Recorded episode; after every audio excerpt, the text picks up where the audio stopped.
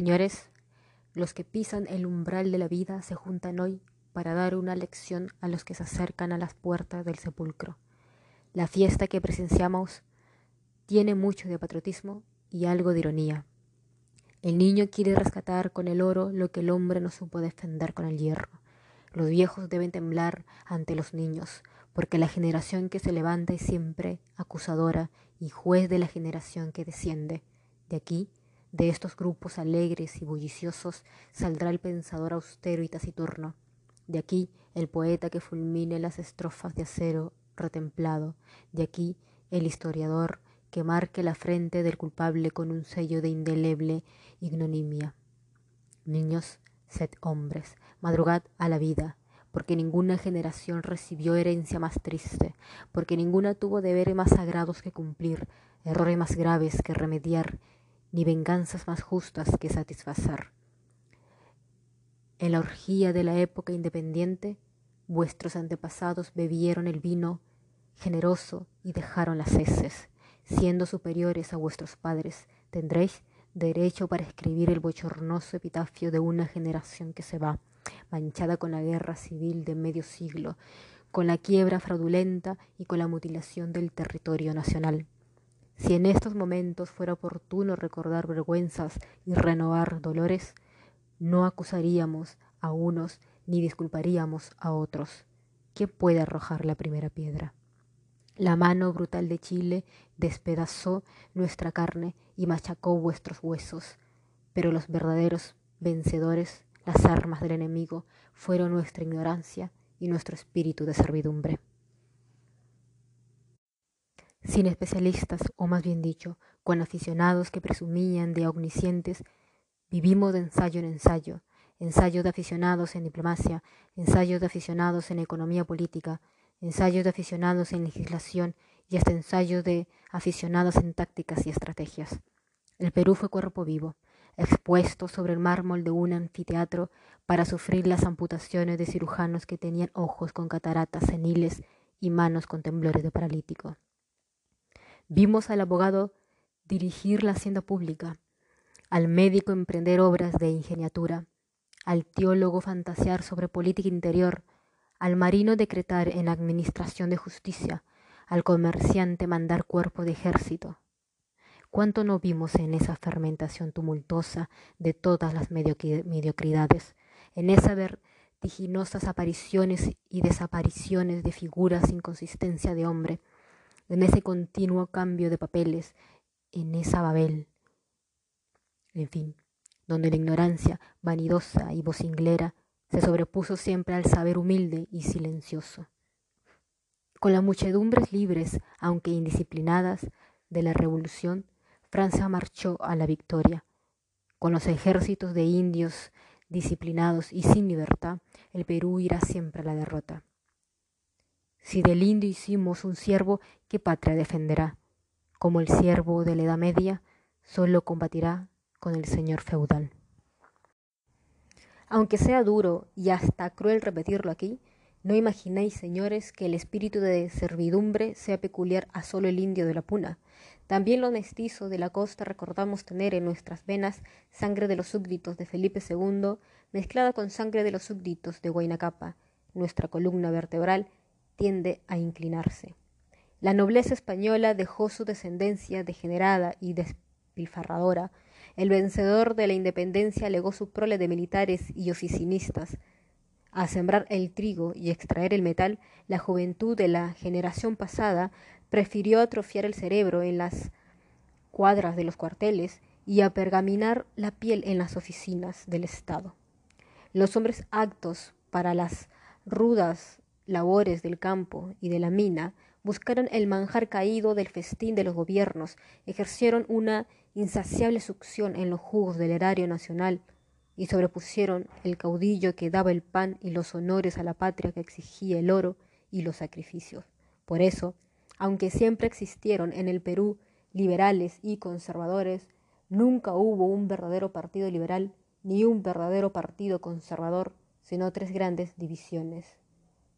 Los gobiernistas, los conspiradores y los indiferentes por egoísmo imbecilidad o desengaño. Por eso, en el momento supremo de la lucha, no fuimos contra el enemigo un coloso de bronce, sino una agrupación de limaduras de plomo, no una patria fuerte, sino una serie de individuos atraídos por el interés particular y repelidos entre sí por el espíritu de bandería. Por eso, cuando el más oscuro soldado del ejército invasor no tenía en sus labios más nombre que Chile, nosotros, desde el primer general hasta el último recluta, repetíamos el nombre de un caudillo, éramos siervos de la Edad Media que invocábamos al señor feudal, indios de punas y serranías, mestizos de la costa, todos fuimos ignorantes y siervos, y no vencimos, ni podíamos vencer. Si la ignorancia de los gobernantes y la servidumbre de los gobernados fueron nuestros vencedores, acudamos a la ciencia, ese redentor que nos enseña a suavizar la tiranía de la naturaleza, adoremos la libertad, esa madre engendradora de hombres fuertes. No hablo, señores, de la ciencia momificada que va reduciéndose a polvo en nuestras universidades retrógradas. Hablo de la ciencia robustecida con la sangre del siglo, de la ciencia con ideas de radio gigantesco, de la ciencia que trasciende a juventud y sabe a miel de panales griegos, de la ciencia positiva que en solo un siglo de aplicaciones industriales produjo más bienes a la humanidad que milenios enteros de teología y metafísica.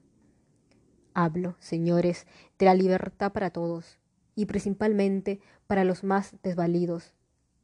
No forman el verdadero Perú las agrupaciones de criollos y extranjeros que habitan la faja de tierra situada entre el Pacífico y los Andes. La nación está formada por las muchedumbres de indios diseminadas en la banda oriental de la cordillera. Trescientos años ha que el indio rastrea en las capas inferiores de la civilización, siendo un híbrido con los vicios del bárbaro y sin las virtudes del europeo. Enseñale siquiera leer y escribir y veréis si en un cuarto de siglo se levanta o no a la dignidad del hombre.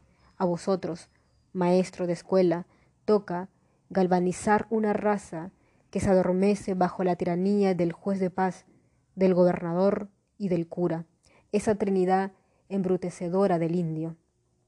Cuando tengamos pueblos sin espíritu de servidumbre y militares y políticos a la altura del siglo, recuperaremos Arica y Tacna, y entonces, y sólo entonces, marcharemos sobre Iquique y Tarapacá, daremos el golpe decisivo, primero y último, para ese gran día que al fin llegará, porque el porvenir nos debe una victoria, fiemos solo en la luz de nuestro cerebro y en la fuerza de nuestros brazos.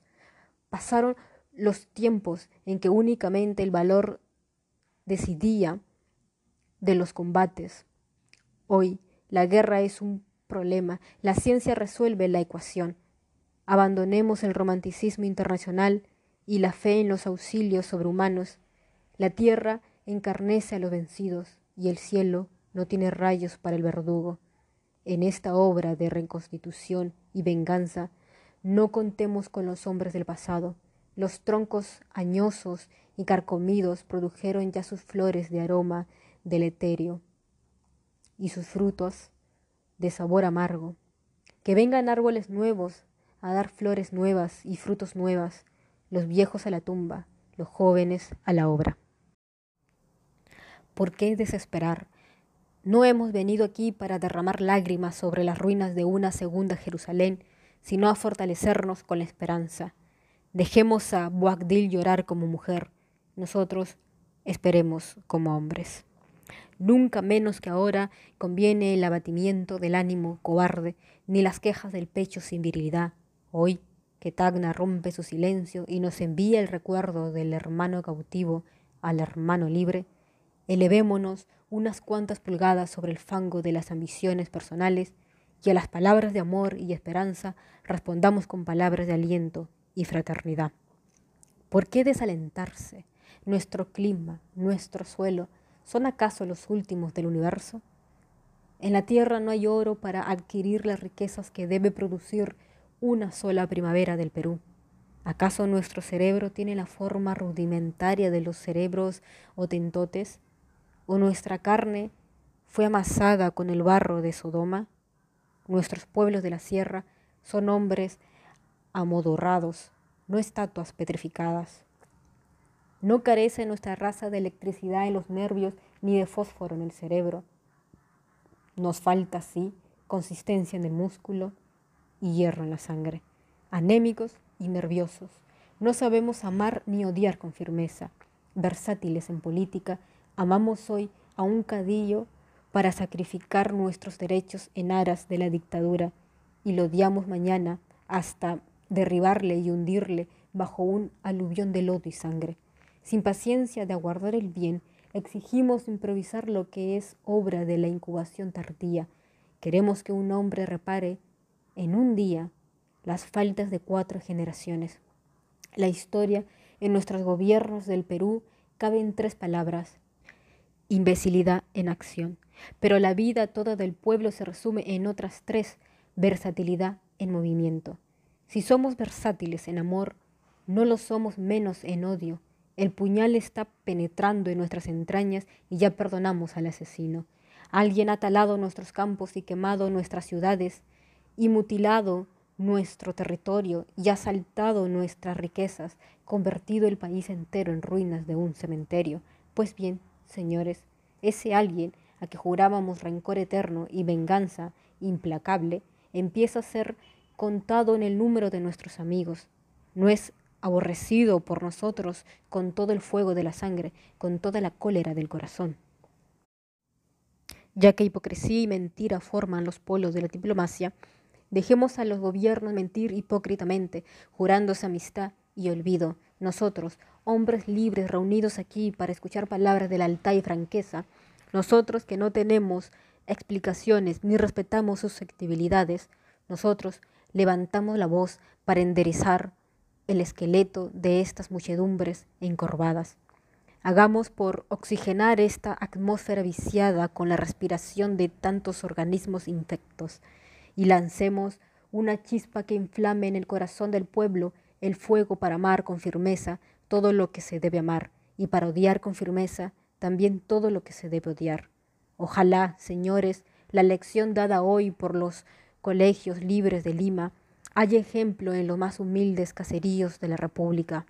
Ojalá todas las frases repetidas en fiestas semejantes no sean melifluas alucuaciones destinadas a morir entre las paredes de un teatro, sino rudos martillazos que retumben por todos los ámbitos del país.